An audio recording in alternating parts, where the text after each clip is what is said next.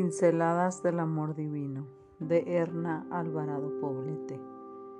El amor que hace madurar, el cuidado espiritual.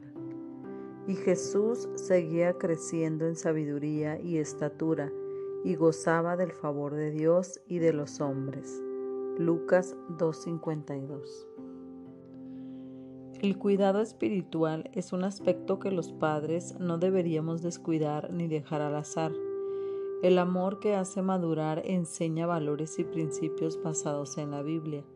La conciencia moral, que será la que sirva de norma para que la conducta del niño en su vida adulta sea adecuada, comienza a desarrollarse en las etapas tempranas. Esto quiere decir que los padres y los adultos encargados de su cuidado deben mostrarles lo que es correcto y lo que no. Si nosotros, los adultos significativos de la vida del niño, decimos una cosa, pero el niño ve que hacemos otra, llegará a pensar que valores como la honestidad, la verdad y el honor están condicionados a las circunstancias. En la palabra de Dios, las madres podemos encontrar dirección divina para crear hijos espiritualmente maduros. Temprano en la vida, el niño tiene que ser enseñado a reconocerse como hijo de Dios y a desarrollar gratitud por la vida que su Creador le ha dado. Los padres que piensan que la instrucción religiosa debe postergarse a etapas ulteriores de la vida pierden la oportunidad de conducir a sus hijos por el camino de la fe, ya que esta es una virtud que los sostendrá con fortaleza cuando vengan los contratiempos propios de la vida.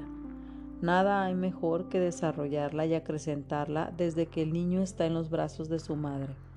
Vive mejor quien tiene a Dios en su corazón que aquel que piensa que no existe. Los padres que han descuidado las responsabilidades que Dios les dio tendrán que hacer frente a ese descuido en el juicio. Entonces preguntará el Señor, ¿dónde están los hijos que te di para que los prepararas para mí? ¿Por qué no están a mi diestra? Muchos padres verán entonces que un amor necio los cegó y dejó que esos hijos se desarrollaran caracteres deformados e ineptos para el cielo. Otros verán que no concedieron a sus hijos tiempo y atención, amor y ternura. Su descuido del deber hizo de sus hijos lo que son.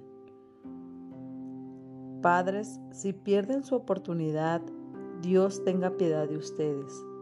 Supongamos que llegaran al cielo y ninguno de sus hijos estuviera allí.